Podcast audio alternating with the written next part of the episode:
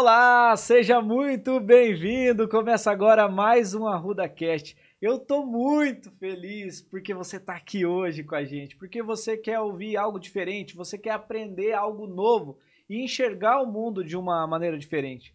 Seja bem-vindo você que veio aprender sobre inteligência emocional, sobre comunicação, sobre gestão, sobre desenvolvimento pessoal e desenvolvimento profissional. Sim, a gente vai falar de tudo isso com uma dupla, gente, que entende tudo sobre o universo do direito. Sim, eu estou recebendo meu amigo aqui, Rogério Augusto, ele que é advogado.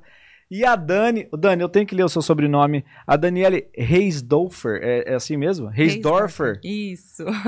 De onde é esse sobrenome? Alemão. Alemão. De origem alemã. Então a pronúncia minha tá completamente errada, já fica registrado aqui, não é? Não, Eu... é, não é Richthofen. Não. É Reisdorfer. Ah, Pelo amor de Deus, galera. Não me arruma mais problema aí.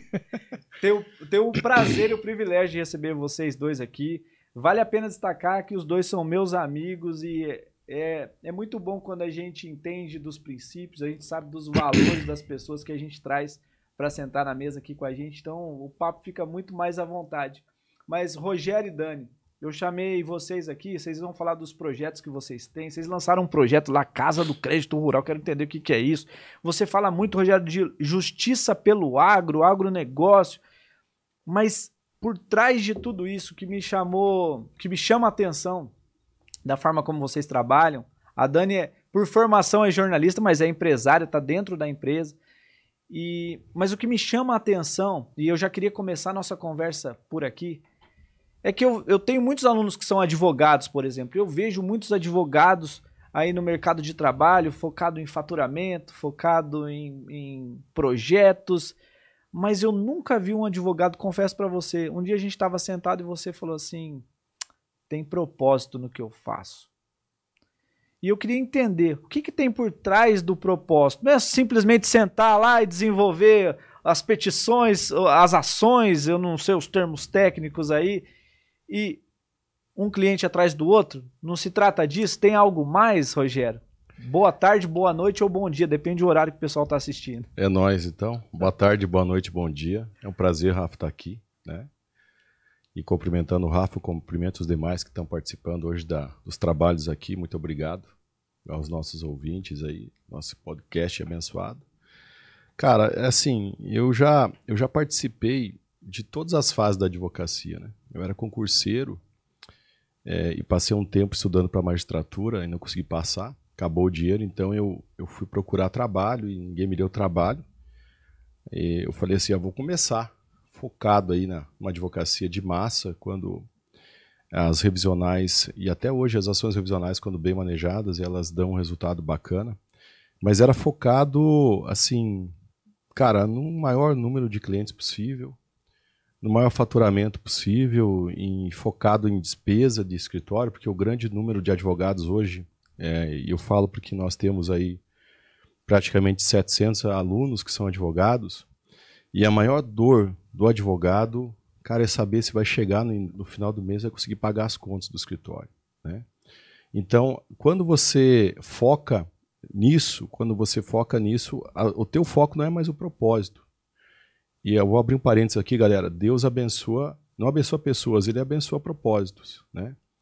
E aí eu passei grande parte da minha vida, eu sou cristão, então passei grande parte da minha vida preocupado se eu ia conseguir muitas vezes pagar as contas do escritório e ter alguma grana para levar para casa. Cara, e é muito difícil, é o caminho mais difícil que existe, esse. É, você hoje parte de um pressuposto do mercado de trabalho que no Distrito Federal tem um advogado por cada 74 pessoas. Né? Aí você tira o público de idade, os idosos aí, terceira idade, acima de 70 anos, e os e as crianças, adolescentes, você já cai para, sei lá, uns 40, 50 pessoas. Um advogado por cada 50 pessoas. É um mercado dificílimo, né? É um mercado extremamente que exige do profissional uma capacitação extremamente elevada. Então, um advogado hoje que se forma, sai da faculdade, fez uma faculdade meia boca, sai da faculdade e não investe uma qualificação, não investe em ser diferente, né? Mas ele quer o resultado daqueles que são diferentes, esse é o é o atalho, né? O cara que sai vê um, um, advogado prosperando, vai lá, vê os processos do cara, começa a copiar a petição, começa a se lascar, começa a dar problema. Então, o advogado hoje, que ele sai da faculdade, ele tem que investir, cara, o que, que hoje eu gosto de fazer? O que, que eu vou conseguir gerar valor na vida das pessoas? Né? É, é isso. Cara, foca em prestar um bom trabalho. Né? Foi assim que eu me descobri. Eu estava saindo da advocacia porque é, no direito, assim como outras profissões, existem grandes acertos e acordos com o judiciário e grandes, o poder econômico aí, é, uma negociata muitas vezes com, com a, nós dependemos de vários fatores, né? O pessoal que elabora as, as leis é o Congresso Nacional, enfim, foi uma lei lá que hoje praticamente advogado não precisa de é, é, poder econômico não precisa de advogado. Então, aquelas milhares de ações que nós tínhamos foram julgadas, na sua grande maioria, improcedente, a gente tem que fazer acordos ainda na grande parte. E eu fiquei descrente com isso. Falei, cara, vou sair da advocacia, vou fazer outra coisa. Já tinha uma condição econômica muito boa, satisfatória. Até que eu aprendi, até que eu atendi o primeiro produtor rural, uma situação dificílima de endividamento, uma situação assim de alguns encadeamentos de operações, que ele era rural, transformado em comercial, e o endividamento não, não iria conseguir pagar aquele endividamento nunca. E eu vi a dor do cara, vi o sofrimento dele, vi a família dele ali. Nesse caso, o endividamento era para o banco? Endividamento para o banco. É, o banco pegou o crédito rural, que tem legislações próprias, e transformou no comercial, e fez com que a dívida do cara saltasse. O cara é um pequeno produtor de 700 mil para quase 2 milhões. O cara nunca ia conseguir pagar isso. Cara, o cara, cheguei no dia do aniversário dele, começou a chorar na minha frente ali, eu na casa dele, numa casa mista de madeira, de material, com a família inteira ali. Eu me vi naquela situação, porque eu nunca fui colono, mas o meu pai veio da roça. E a nossa família sempre viveu um drama financeiro. Nós nunca tivemos uma condição boa financeira, sempre no limite ali. Meu pai nunca deixava faltar nada, mas era no limite, era contadinho. E aquela família estava longe de estar tá no limite. Ela estava no limite de, sei lá, de cometer um suicídio, cara. E aí eu falei, cara, eu preciso ajudar essa família. Né? Mas como ajudar? Não, não sabia nada de dia do agronegócio. Não sabia nada como defender o produtor. Fui atrás de buscar essa especialização e me tornar o melhor da área. Ficar, vou, vou ser o melhor. Pelo meu comportamento, eu, eu gosto assim de começar o negócio até o final e fazer bem feito. E aí, cara, eu foquei nesse propósito. Né? Em ser o maior e melhor advogado do agronegócio do Brasil em tanto tempo. Tem o melhor escritório, o maior escritório do agronegócio em um X tempo. Dei um prazo para aquilo e comecei a fazer a minha parte. Especializar, andar com os melhores, dizer, cara, eu preciso aprender, eu preciso estar tá nesse negócio, porque eu preciso mudar a história dos produtores. Nota bem, o meu propósito era mudar a vida dos produtores. Uhum. Não o dinheiro que eu ia ganhar dos honorários. Você não estava focado em comissionamento? Cara, é um no, negócio... No direito você chama comissionamento também? É, os honorários, isso os mesmo. Honorários. É, os honorários é aquilo que o advogado tem que receber pelo trabalho que presta. Né? O advogado vive disso. Não vive de dar informação gratuita, nada disso. Ele vive de honorários. Então, assim, eu sabia que os processos do agronegócio, cara, são processos extremamente grandes, de grandes valores. Um pequeno produtor deve 500 mil, 200 mil, você calcula aí a média de honorários de 20% a 30%, dependendo da negociação, você vai ver que os honorários chamam a atenção. Mas assim, muitas pessoas começam errado e começam por aí, cara. Não é assim que você tem que começar. Você tem que começar preocupado em gerar esse valor, né? Em realmente transformar, pegar aquela família do produtor, cara, tirar do ponto B que eles estão lascados e trazer o ponto A que eles vão melhorar de vida. Né? Dar o prazo para o cara pagar, segurar o processo, evitar que ele perca o patrimônio. E existem E existe tudo isso na preparação para você advogar, você vai conseguir fazer isso. Não é algo impossível porque você não busca, você vai dizer para o cliente que é impossível. Não, não é impossível, é plenamente possível. E quando você busca isso antes de ver o lado financeiro, cara, isso é propósito. O que me satisfaz é receber honorários também, mas muito antes de receber o honorário, é gerar esse valor para o produtor, para o cara que eu atendo. Isso me satisfaz muito mais do que receber honorário. Eu ver lá que o cara estava lascado com o nome no Serasa, perdendo o patrimônio, eu suspendi o leilão, limpei o nome, o cara tá bonito, tá sem pagar um ano e meio, porque estamos calculando o valor do endividamento dele via judicial. Ele vai pagar sempre porque o produtor tem fazenda, tem propriedade, então ele não pode pegar a propriedade e colocar embaixo do colchão ou levar para outro lugar. Cara, todo o endividamento dele está lastreado na fazenda, então não tem como se esconder. Então ele sempre vai pagar. Mas ele vai pagar aquilo que realmente deve e dentro da capacidade de pagamento da, da propriedade. Então eu consegui fazer tudo isso, eu estou no céu. Você consegue contabilizar assim quantas propriedades vocês já recuperaram nesse processo? Cara, nós temos mais de 5 mil clientes. Né? Estão batendo 6 mil clientes. Nós já administramos no nosso escritório mais de 600 milhões de endividamento. Calculamos aí que mais três anos vão bater um bilhão. Então, assim, é algo grande, é algo assim que eu nunca sonhei estar, né? É algo assim que entre administrativo e judicial eu já advoguei mais de 12 mil processos. Então é bastante coisa. Então cada família que você muda a história, cara, é como você falou antes, nós estávamos batendo um passo, você falou, cara, é um filho, né? Cada vídeo que eu faço, cara, para nós também. Né? Você vê o cara lá, lascado, chorando, o cara pagando tudo à vista e muitas vezes não tendo dinheiro para pagar à vista, assumindo outras modalidades de crédito e financiamento é, com juros muito maiores, porque não tem crédito mais. E daí o cara não vai pagar mais aquele endividamento da forma que é. Nós estamos ali discutindo há um ano e meio de endividamento, não está pagando nada, mas ele está tomando crédito em outras instituições. Né? Porque ele tem patrimônio para isso, ele tem propriedade para oferecer de garantia. Então a vida dele melhorou muito. Aí sim é legal você receber no horário, né? Aí você, e aí você escapa também da briga de facão no escuro. Pô, o que Rafael... que é essa briga de facão então, no escuro? Isso, isso é o que mais acontece, cara, no direito, sabe? O Rafael e eu saímos da faculdade, dois meio cozidão, aqui hipoteticamente, galera, tá? Mulherengo, cozidão, os caras não estão preocupados. Comprou a primeira camisa do Dalina, embarcou num carro financiado legal, um Corolla, 10% de entrada, 60% prestação, tão bonito. Aí o cara vai no escritório do, do, do Rafael, quanto você cobra para fazer a separação? Ah, eu cobro 5 mil. Daí vem no meu escritório, quanto o Rafael te cobrou? Eu cobro 4. Então, se o Rafael cobrou 5, cobro 4. Aí eu volto lá no Rafael, cliente. Não, não, mas o Rogério me sacaneou. Tá, só por isso eu vou fazer 3. Até que daqui a pouco tá pegando profissional, cara, que tá cobrando quinhentão. Né? Porque ele precisa pagar as contas do escritório.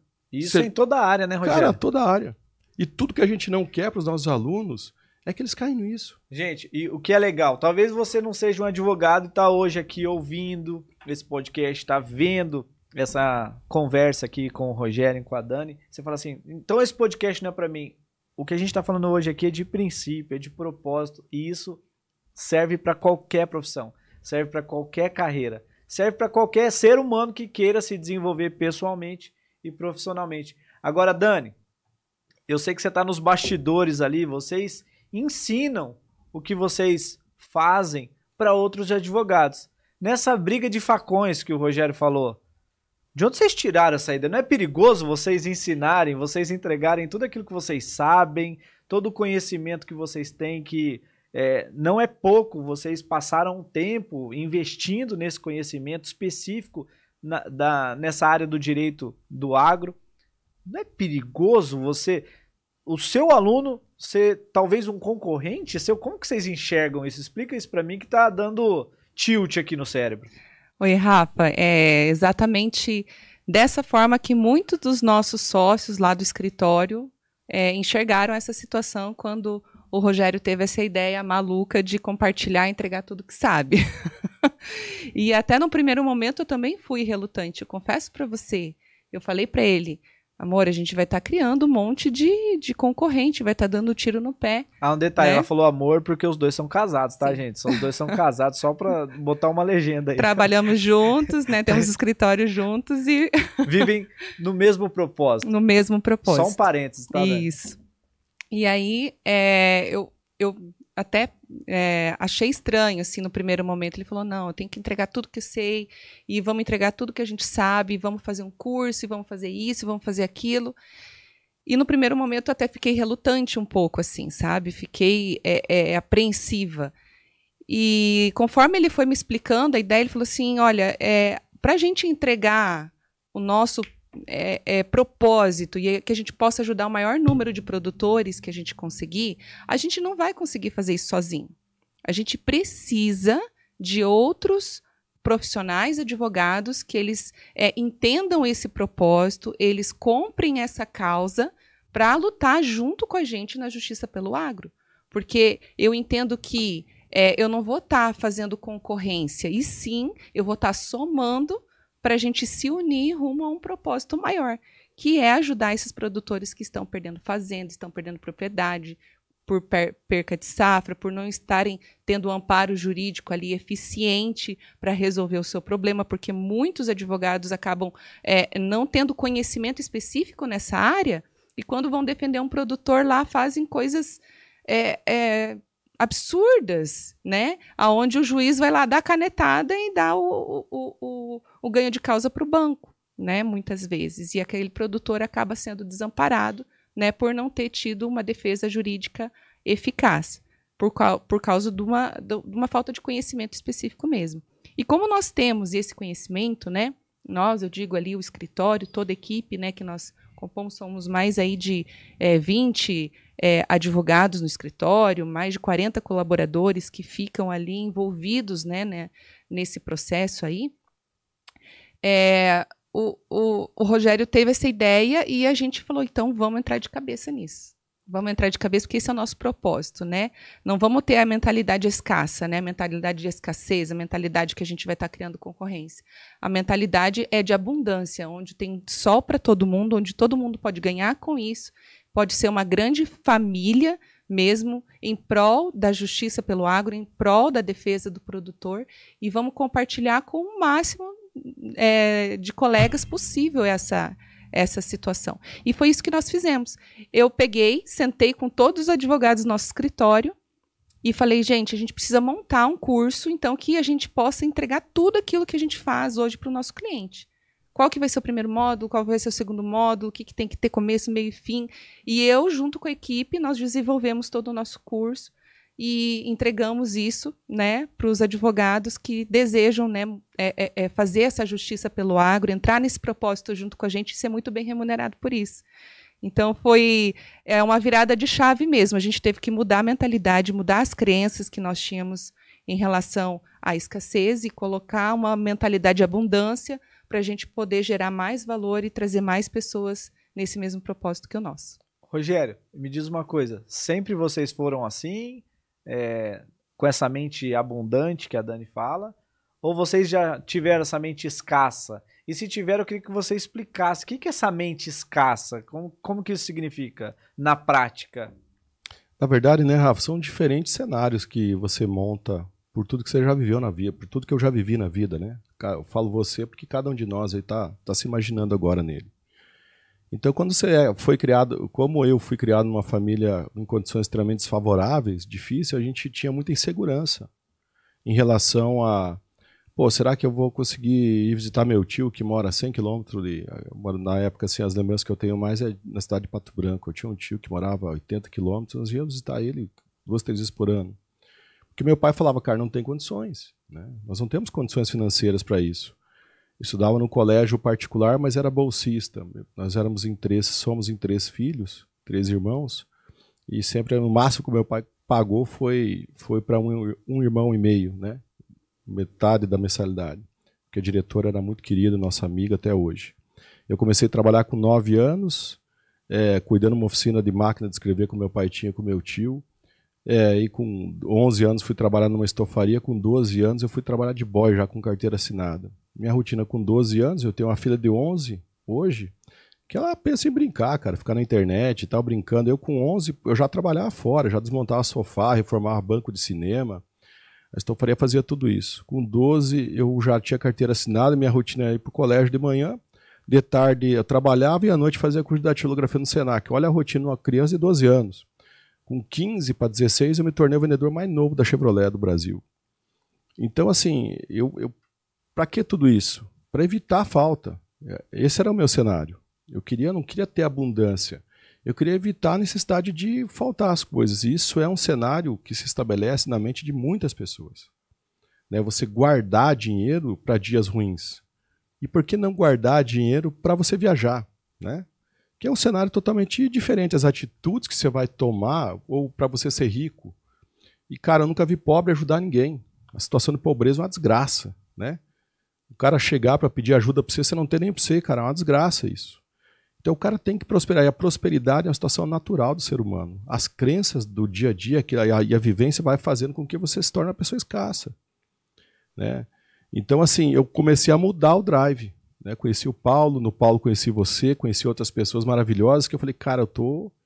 Eu já tô legal, mas se eu mudar aqui o, o meu drive, eu vou ficar muito mais, muito melhor, uma condição só mudando a minha mente.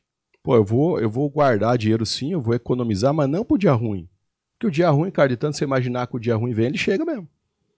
Né? Então, assim, é, eu vou guardar aqui para prosperar, para ficar rico, para ficar milionário. Por quê? Porque eu tenho uma missão, eu, te, eu tenho, eu acredito muito em Deus e na palavra dele, cara, nós estamos aqui para servir. Então, cara, quando chega um cara me pedir alguma coisa, eu tenho condições de ajudar. Eu tenho condições de ajudar meus amigos, eu tenho condições de gravar um curso, eu tenho condições de compartilhar conhecimento com as pessoas. E se eu fosse um cara pobre, lascado, não teria, não teria nem relevância. Né? Não teria nem condições de ter ido buscar esse conhecimento. Então, assim, a Dani falou muitas situações a respeito de, de, dessa mudança de drive, mas assim, eu posso resumir tudo que a Dani falou em propósito. Quando você tem um propósito, que é transformação de vidas e ativar pessoas para uma missão, é o nosso propósito é fazer com que o produtor não perca a sua propriedade para banco.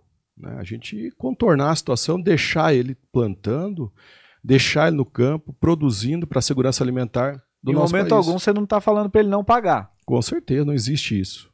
Né? Isso não é uma opção para o produtor rural. Né? O produtor rural nem pode pensar nisso, porque se ele não pagar, ele fica sem patrimônio. Né? Todo o endividamento do produtor rural é lastreado no imóvel que ele planta. Então não tem essa condição produtor rural. Até para o empresário normal, sim. Ele começa a tirar as coisas do nome e tal, porque tá, muitas vezes tá, antes de dar o problema, ele começa a fazer. E, a, e o anoitecer e não amanhecer o produtor rural não existe. Porque ele sempre que o, que o Poder Judiciário vai interpelá-lo, vai encontrar ele na fazenda plantando, trabalhando, colhendo, plantando no lombo de um trator e pronto. É ali que ele vive. Então, se ele não pagar, já era, perdeu o patrimônio, aí não paga nunca mais. E esse propósito de não fazer com que ele perca o patrimônio fez com que a gente disseminasse todas as informações que a gente sabe e que a gente tem através de um curso com valor irrisório, muito baixo pelo valor que ele tem. E aí, quando você está nessa mentalidade de abundância, você naturalmente adquire a autoridade. Você começa a ter admiração por atitudes nobres das pessoas que outrora podiam estar tá criticando, metendo pau em você. Então, você por dois, três contas aí, que curso, o nosso curso acho que é R$ 3.500, nós vamos remodelar inteiro. Você consegue entregar para aquele profissional, advogado, que está saindo da faculdade, um norte para ele começar a vida dele. E, cara, se ele for estudioso, se ele buscar se informar, cara, ele vai arrancar já de uma situação de, de, de paralisação total financeira por uma situação de, de, de, de ganhos ali imediato já, que ele nunca sonhou na vida dele. Né?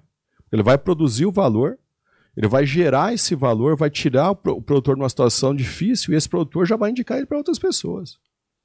E o nosso propósito vai estar se cumprindo, porque, cara, naturalmente, na Bahia, onde ele, esse meu aluno, ele está estabelecido, cara, eu não teria clientes. Uhum. É muito difícil você sair, a internet é legal e tal, mas ele que tem a confiança muitas vezes daquela família. E se ele não conseguir é, é, ajudar plenamente esse produtor, só no meu curso ele tem a possibilidade de me chamar para parceria. Tem a possibilidade de chamar para entrada na casa do crédito rural, se ele for uma pessoa séria, de propósito, virar meu sócio.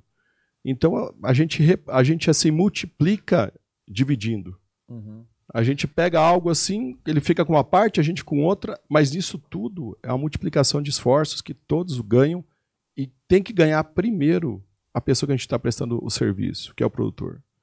Ele tem que entender que ele está numa situação extremamente difícil, complicada, e nós temos que entender que temos que dar um resultado para ele. Para o pessoal entender, ele paga a dívida dele, porém vocês entram com uma renegociação. Como que seria isso na prática? Qual que é o nosso serviço? Existem assessorias hoje. O, o defender produtor rural é difícil.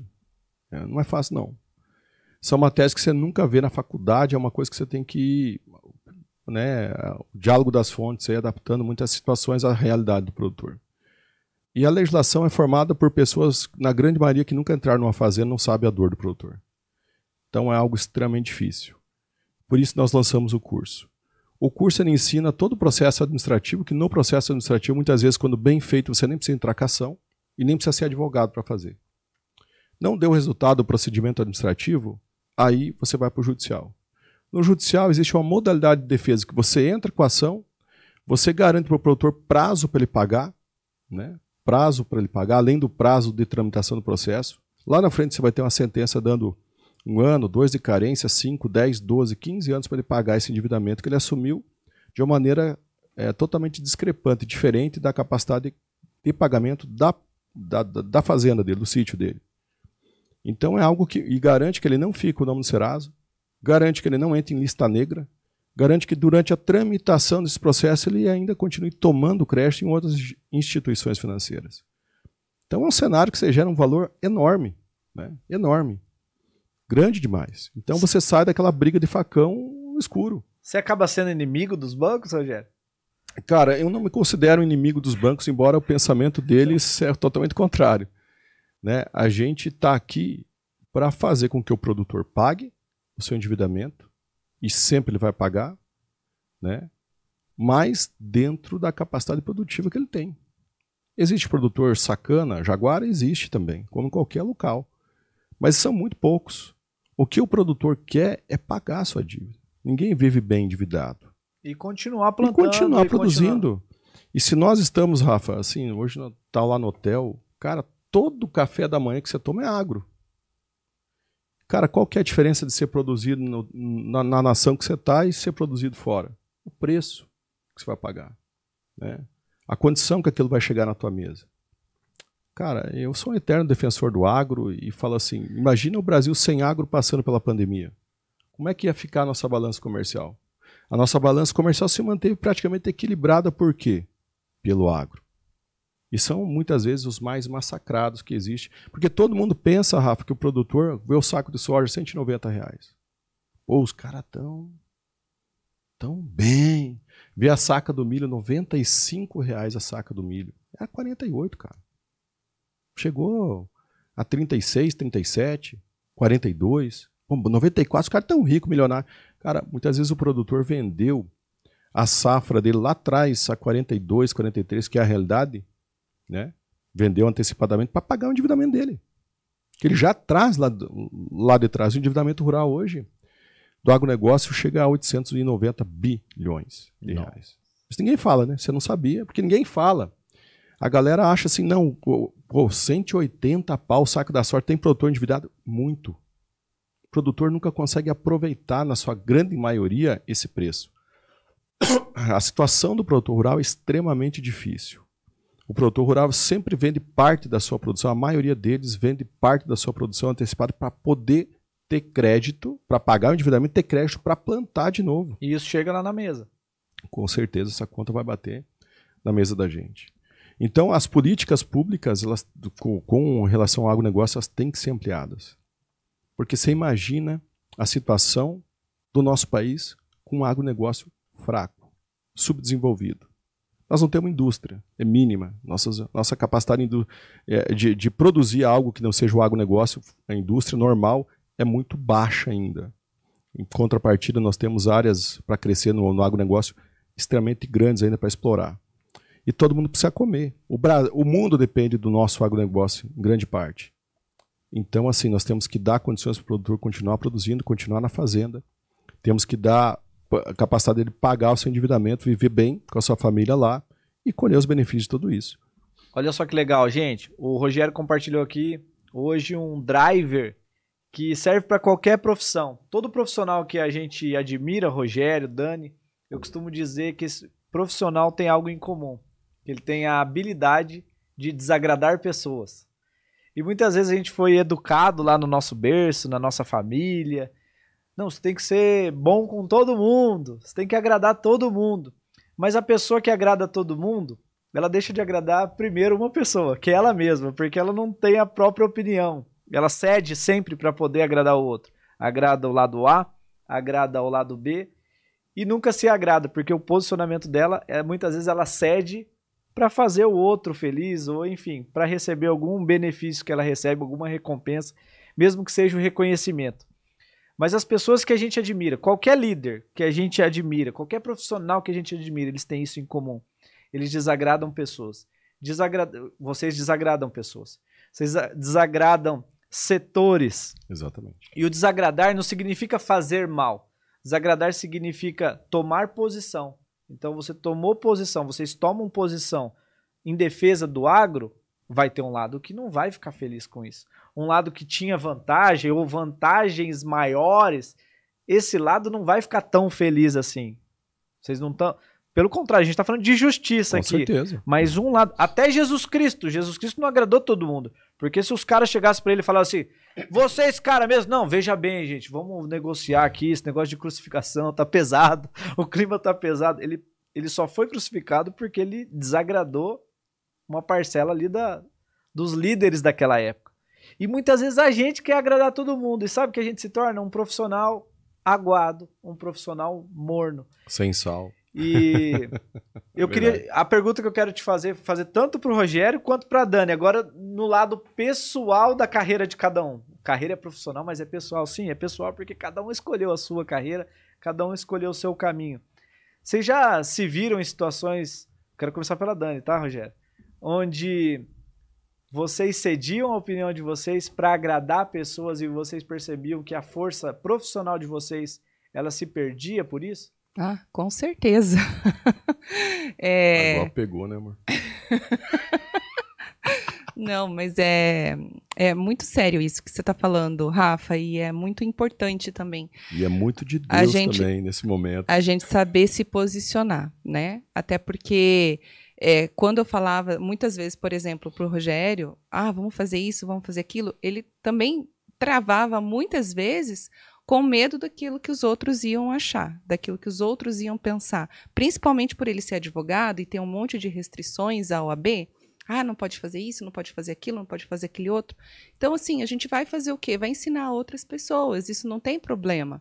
Só que muitas coisas ele acabava ficando assim, não, isso eu não posso, isso eu não sei, o quê", sabe? Eu também muitas vezes me via é, não fazendo as coisas para poder agradar as pessoas, sabe? E eu acabava sendo prejudicada E às por vezes isso. são pessoas próximas, né? São Não quero pessoas- colocar você em saia justa, mas às vezes são pessoas da família, né? Quem tá mais perto da gente. Exatamente. Tem situações assim, como você fala muito, né, Rafa, de inteligência emocional, desenvolvimento. É, a nossa vida mesmo mudou profissional depois que a gente começou a investir em inteligência emocional.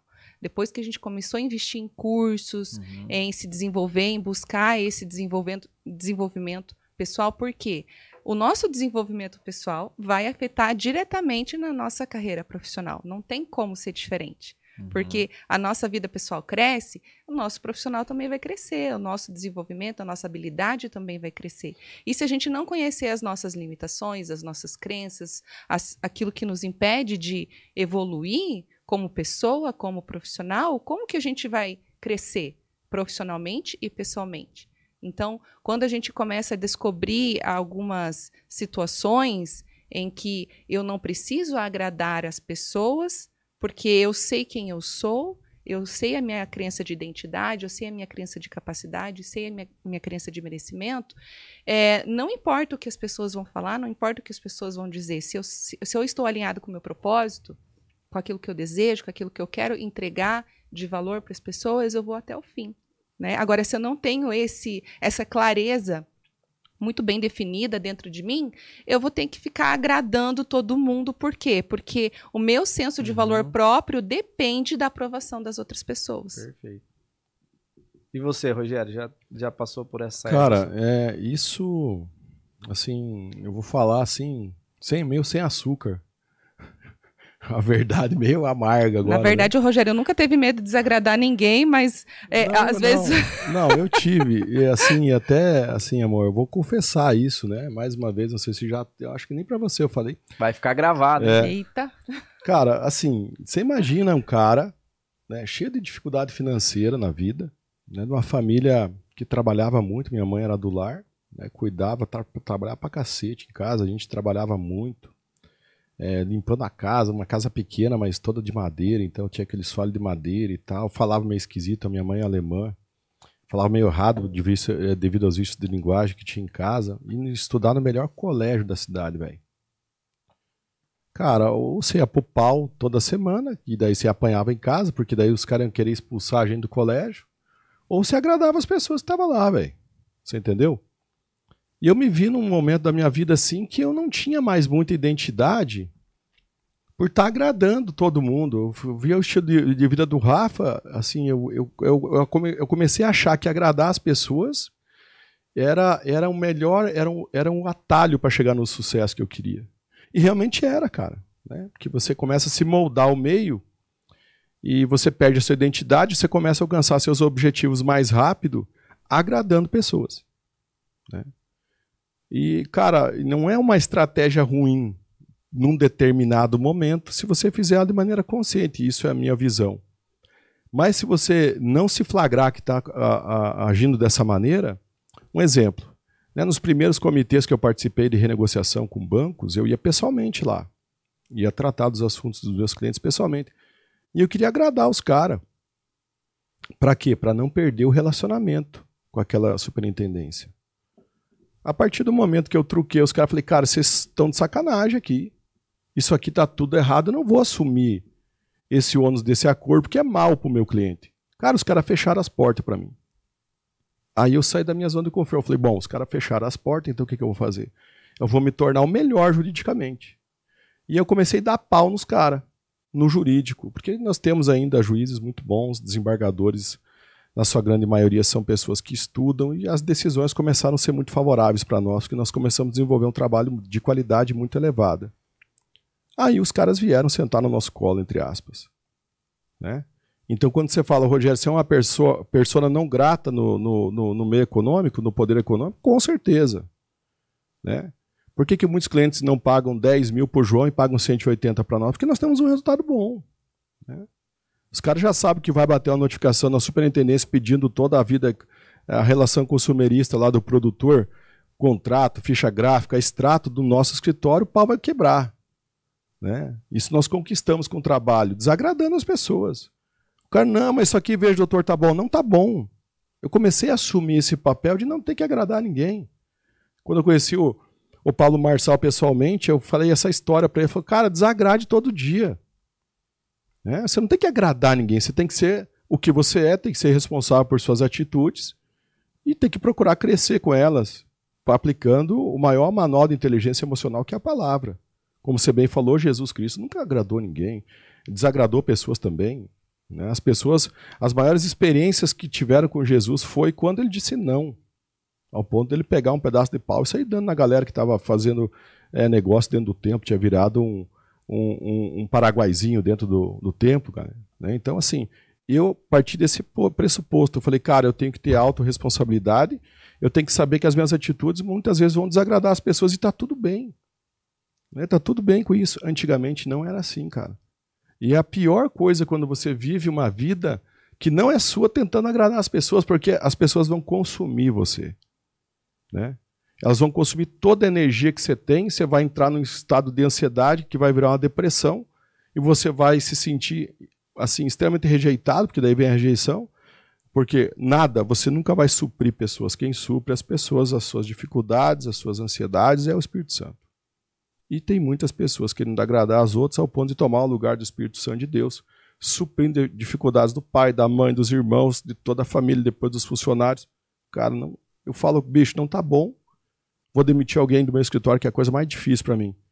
Cara, não tá legal. Vamos ser amigo aqui, tá tranquilo, e eu vou encerrar nosso contrato aqui e tal, por causa disso, disso, disso. E, cara, se o cara sair falando mal de mim, tá tudo certo. É, eu não ligo mais para isso. Mas antigamente, cara, era muito, muito, muito difícil. Você perde toda a sua identidade, sua essência, e muitas vezes você fica com problemas psicológicos e não sabe o que está acontecendo. Então, meu conselho, se fosse se ele fosse bom na cidade, se vendia, mas desagrade, cara. Você não é precisa agradar aí. ninguém. Se prepare, tenha um propósito, mas não ligue se as pessoas vão. Se vai agradar ou desagradar pessoas. É isso tem... aí. É isso aí. E, e tem gente que, olha só, vale a pena destacar. Ah, entendi. Então eu tenho que ser mal educado com todo mundo, ser o chato do time. Não, não é nada disso. Desagradar pessoas significa que você vai se posicionar naquilo que você acredita. E quando você se posiciona naquilo que você acredita, do outro lado tem pessoas vivendo numa zona de conforto. O, os bancos aqui que o Rogério falou, eles viviam numa zona de conforto ali. E essas pessoas são desagradadas. Isso que é desagradar pessoas, não é você ser mal educado, atravessar a sua comunicação. Pelo contrário, é você alinhar a sua comunicação. E é aí Exato. que você busca uma palavra que vale para todas as áreas, que é a assertividade. Muita gente acredita que a assertividade é você falar certo. Não, comunicação certeira não é uma comunicação assertiva. O que é comunicação assertiva que todos nós precisamos para vender, para atender um cliente, para defender um posicionamento nosso?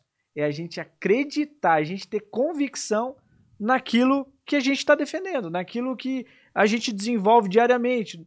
E onde a gente vai buscar isso? Onde a Dani falou. Na identidade, o Rogério também falou, na nossa identidade, nos nossos princípios, nos nossos valores. Quando a gente não tem claro quais são os nossos princípios, nossos valores, a gente deixa de ser assertivo, a gente deixa de ser convicto. E quando a gente não é assertivo, ninguém vai confiar na gente. Para a gente vender um produto ou serviço, o que, que a gente precisa? De convicção. A gente precisa de assertividade. E Rogério, quero fazer uma pergunta para você. Você falou no começo do nosso papo, você falou sobre vários advogados, talvez milhares de advogados hoje no Brasil que saem da faculdade e passam necessidade financeira, por exemplo. Mas, poxa vida, escolhi, escolhi uma profissão de doutor. Antigamente, né, você escolhia ou engenheiro, ou advogado, ou médico, né? E você estava com a vida ganha. E como assim profissionais dessa área passam dificuldade hoje? O problema é o direito, o problema é, o, é a saturação aí, ou, ou tem a ver alguma coisa com inteligência emocional, com esse autoconhecimento? Tá interligado ou tá faltando o cara só debruçar no é? Também. Rafa, é uma baita de uma pergunta, né? As pessoas hoje, eu, sem inteligência emocional, é, e só complementando aquilo que você falou, cara, fuja daquelas pessoas que falam assim, eu sou verdadeiro, eu falo tudo na cara, eu não sei o que lá. Cara, essas pessoas são desequilibradas. Eu já fui assim e era um cara extremamente desequilibrado. A verdade, para as pessoas, a gente tem que ser falada com amor, senão não fale nada. Beleza? Você só vai piorar a situação da pessoa, vai perder um amigo e vai ficar mal falado. Então fuja de gente desequilibrada. Você pode até falar uma verdadezinha sem açúcar, mas com respeito para as pessoas. E as pessoas, você não sabe o jeito que ela foi criada, a formação dela, o que ela passou na infância. E isso é algo extremamente sensível. Tá? Você fala sempre com, com amor, com respeito com as pessoas, que a, a palavra nunca volta vazia. Respondendo isso aí, Rafa, as pessoas têm que criar realidades é, para não sair do, do, do, espaço que elas têm. As historinhas, né? Não, eu estou aqui lascado, não consigo pagar o aluguel do meu escritório porque o fulano me paga, porque o Beltrano não te paga. Cara, você é responsável até pelos clientes que você atrai. Entendeu? Então, assim, o mercado mudou muito. Eu venho de uma leva de advogados que só tinha, tinha direito de Curitiba, particular, que eu não ia conseguir estudar, a PUC, muito menos. Tinha a Federal, a Maringá, a Estadual de Maringá, a Estadual de Ponta Grossa a Estadual de Londrina, que tinham direito. Então, todo o Paraná ia estudar nessas faculdades aqui, nessas universidades. Eu fui estudar, passei na Unicinos, em São Leopoldo, e aí transferi para Almoarama, que se tornou uma referência estudo do direito. É um pouco mais barata, então eu conseguia estudar lá. Cara, e a gente tinha uma maneira de estudar extremamente difícil. Eram provas, uma preparação assim extremamente complicada, né? E aí, assim, era meio que obrigado a fazer uma formação de estudo, uma, informa uma, uma formação legal. Depois, o curso de direito se tornou um negócio, né? Hoje tem faculdades que tem, para você entrar no curso de direito, você perde o RG lá dentro, o cara manda a ficha de matrícula para você pagar o primeiro boleto, nem, nem vestibular tem. Então cabe ao profissional, primeiro, fazer uma formação muito boa, investir nisso. Né? Segundo lugar, passar no OAB é um exame extremamente complicado. Mas, cara, o cara que passar numa prova da OAB, ele já tem uma base para começar a sua advocacia. Mas tem pessoas que passam no exame da OAB, é muito traumático, é extremamente difícil, Bom, agora sou advogado. Pô, compra a camisa do Dalina, a primeira, parceladota, a camisa de 400 pau, muito boa. Compra lá o Corolla, dá 10% de entrada, 3, 4 mil de entrada e parcela os 30 em 50 vezes. Uma mesinha, uma cadeira, uma linha telefônica, mas esquece que as contas, agora o que, que ele tem de fixo? Conta. Agora o advogado que abriu o escritório, ele tem de fixo, não é mais o salário que ele ganhava lá na Copavel, é mais o salário que ele ganhava no banco, às vezes um ex-bancário seu do banco. Ele não tem mais salário, ele tem de fixo conta. Isso exige uma mudança de drive do profissional. Aquilo que nós falávamos. O cara que é empreendedor não pode ter mentalidade de seletista, de empregado. ele, isso gera algumas mudanças no comportamento dele. Primeiro, preparação. Tem que saber que o mercado lá fora é cruel, ele vai querer arrancar o pescoço do cara, pisar, na, pisar em você e tá tudo bem, cara. Tá tudo certo, cada um tem a vida que merece. Então, você começa escolhendo o propósito. Qual que é o seu propósito? Bom, meu propósito é ajudar pessoas que devem para banco. Então, primeiro, isso vai gerar uma atitude. Primeiro, você tem que gerar valor nisso. Como fazer isso? Não, eu vou fazer isso, vou entrar com ação assim, vou notificar, vou conhecer alguém, vou me especializar nisso.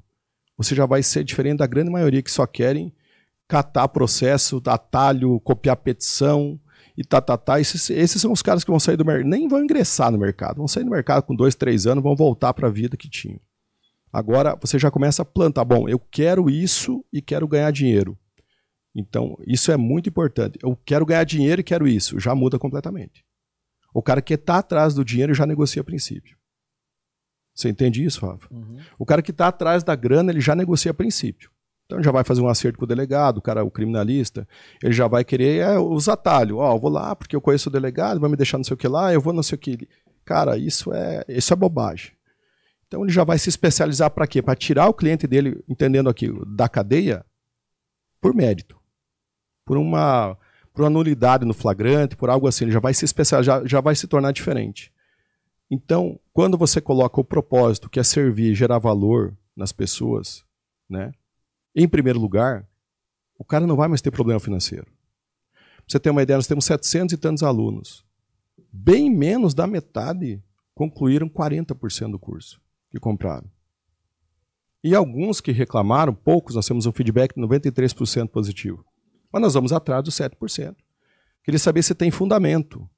Desses 7%, um fez 50% do curso. Principal reclamação: cadê os modelos, doutor? Os modelos das peças, das petições.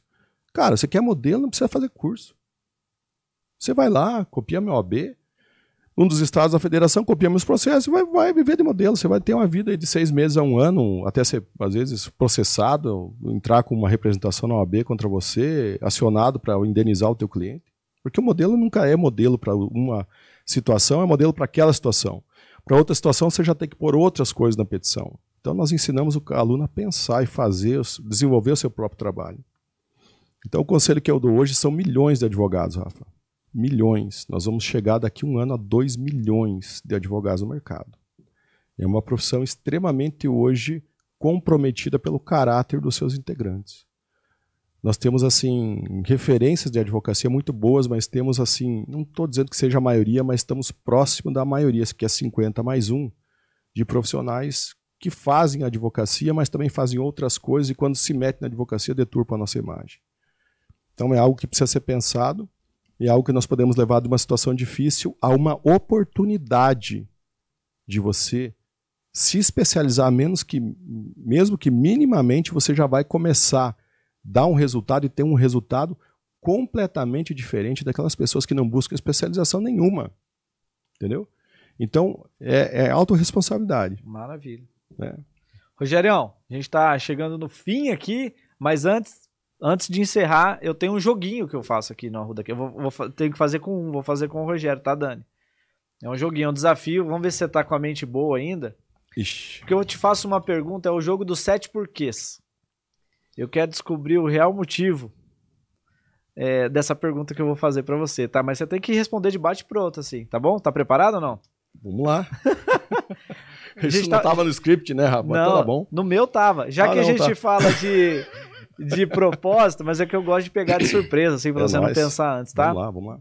Pergunta, resposta rápida, tá, Rogério? Tá. Vou fazer sete perguntas. Por que, que você faz o que você faz? Cara, para ajudar as pessoas. Por que, que você quer ajudar as pessoas? Porque eu já tive dificuldades como elas. E por que, que você teve dificuldade? Cara, eu tive dificuldade por falta de conhecimento, por falta, por crenças, né? Por coisas que eu, que eu não lutei para ter, não fui atrás, não, não sabia se era possível. E por que você não sabia se era possível? Pela inércia. Muitas vezes, não, muito mais do que isso, pela vergonha, muitas vezes, de estar no meio daquelas pessoas que saberiam, de perguntar para elas. E por que, que você tinha vergonha? Cara, eu tinha vergonha porque lá na minha infância eu tive, assim, fui assediado por, por crenças que me diziam, cara, você não vai conseguir, isso aqui não é para você, isso aqui é, você tem que viver assim, no ritmo que nós vivemos, porque assim tá bom e pronto. E por que, que você ouviu tudo isso? Cara, porque não tinha jeito, né? Eu tinha que ouvir aquilo. Eu convivia dentro de casa com pessoas que tinham uma, uma inteligência limitada, uma, um conhecimento limitado e tudo mais, e aquilo era bombardeado todos os dias. E por que, a última pergunta, por que, que você era bombardeado com isso todos os dias? Ai, meu Deus do céu, onde nós vamos chegar? Cara, eu era bombardeado todo dia porque eu não tinha opção. Né? Eu achava que o meu mundo se resumia nas quatro paredes, na minha, no meu pai, na minha mãe, nos meus irmãos, e me preparava ali para enfrentar as dificuldades que eu tinha dentro daquele colégio, onde eu tinha que agradar a todo mundo e para ficar estudando, medo de ser expulso, medo, eu tinha que agradar a todo mundo para estar tá ali, porque em tese eu não estava pagando para estar tá ali. Olha só, tinha então. bolsa. Então vamos ver se a gente chega num veredito. O Rogério faz o que faz, porque por trás disso ele vê um propósito, e esse propósito é um dos caminhos que a gente encontra o nosso propósito, eu sempre falo aqui, ou é por nossas habilidades ou é por nossa dor. Ou a gente usa um terceiro caminho, que é usar as nossas habilidades para falar da nossa dor. Exatamente. E o que o Rogério fez foi transformar aquela dor, que seria uma inércia que deixaria ele parado, foi transformar isso, canalizar essa energia, como no Aikido, né, que a gente usa a energia do adversário ao invés de bater de frente, a gente usa a energia do adversário. O Rogério usou a energia do adversário dele, que era essa inércia, que eram esses problemas, que era essa vergonha, e transformou isso em combustível para fazer com que outras pessoas não passem pelo que ele passou, pelas dores que ele passou. Tá aí o propósito dele. Faz sentido essa análise ou tô maluco? Não, cara, faz tanto sentido. Eu comentei até com a Dani, uma vez eu acho que eu fiz uma postagem no Instagram, ou uma, uma live que eu tava fazendo, não lembro com quem. É, quando eu era vendedor na, na Chevrolet, cara, eu tinha 15 anos de idade, indo para 16. E nós vendíamos é, carros indexados no leasing, é, no, pelo sistema leasing, modalidade de financiamento de leasing, indexado em dólar. Então o Rafa comprou lá um Monza Clube meu, na época. Né? Esse Monza, ele deu uma parcela lá indexada naquele dólar de 500 reais por mês. Só que houve, dali sete meses, é, é, com o cruzado, acho que foi na época do Collor, a disparada do dólar. A parcela do Rafa de 500 foi para 3 mil reais. E aí aquele sonho que o Rafa, pô, eu sempre gostei da, da reação das pessoas com, com uma ação minha, uma reação delas. Então eu vendia o carro, tiravam foto, entregavam umas coisas muito bacanas, e a família saía feliz. Aquilo virava um pesadelo. E muitos voltavam na concessionária e falavam, cara, o que, que eu vou fazer? Vou pagar 10 Monza desse? Vou pagar, olha que era, que era 536, agora eu estou pagando 3 mil, e daí ficavam sem o carro e com a dívida. Cara, isso marcou negativamente muito minha história, né? De ver muitas vezes a mulher chorando, louca, queria que a gente resolvesse, não entendia que era o banco GM que estava lá em São Paulo, que era isso. Então as pessoas voltavam lá, queriam devolver o carro e se livrar da dívida, e não era possível. As pessoas perdiam o carro e ainda eram executados na dívida, era algo assim, ficar com o nome sujo. Então, era algo assim que, cara, me sentia um pouco culpado por aquilo, sabe? E aí, com o tempo fui esquecendo e tal, mas quando eu comecei a ter esses bons resultados, algo lá do meu coração mexia e eu fui ter essa revelação junto com o Paulo Vieira, num dos cursos que a gente fez. Exatamente com a pergunta como essa que você falou agora. A gente, às vezes, potencializa as nossas habilidades em cima de uma dor que a gente sofreu lá atrás e vê aquelas pessoas assim, totalmente desnorteadas, sem saber o que fazer foi um dos combustíveis, inconscientemente, com certeza, que me fez a me tornar a pessoa que eu sou hoje com as habilidades que eu tenho nessa área. Maravilha.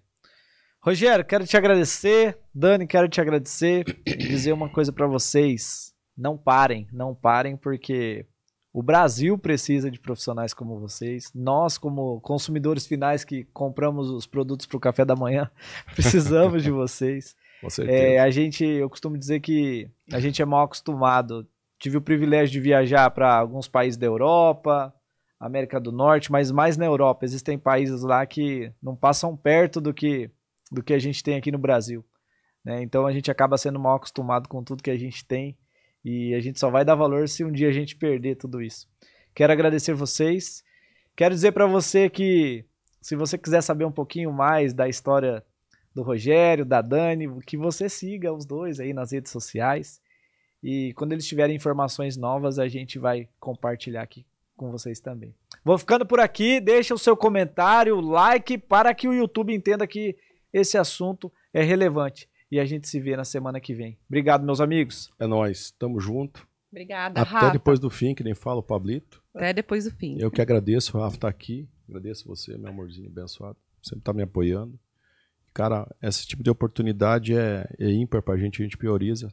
Toda vez que você quiser, tamo junto. Só marcar. Mais uma dupla que aceitou de bate e pronto. a gente fica por aqui. É. Até semana que vem. Tchau. Valeu, gente. Um tchau. abraço. Até.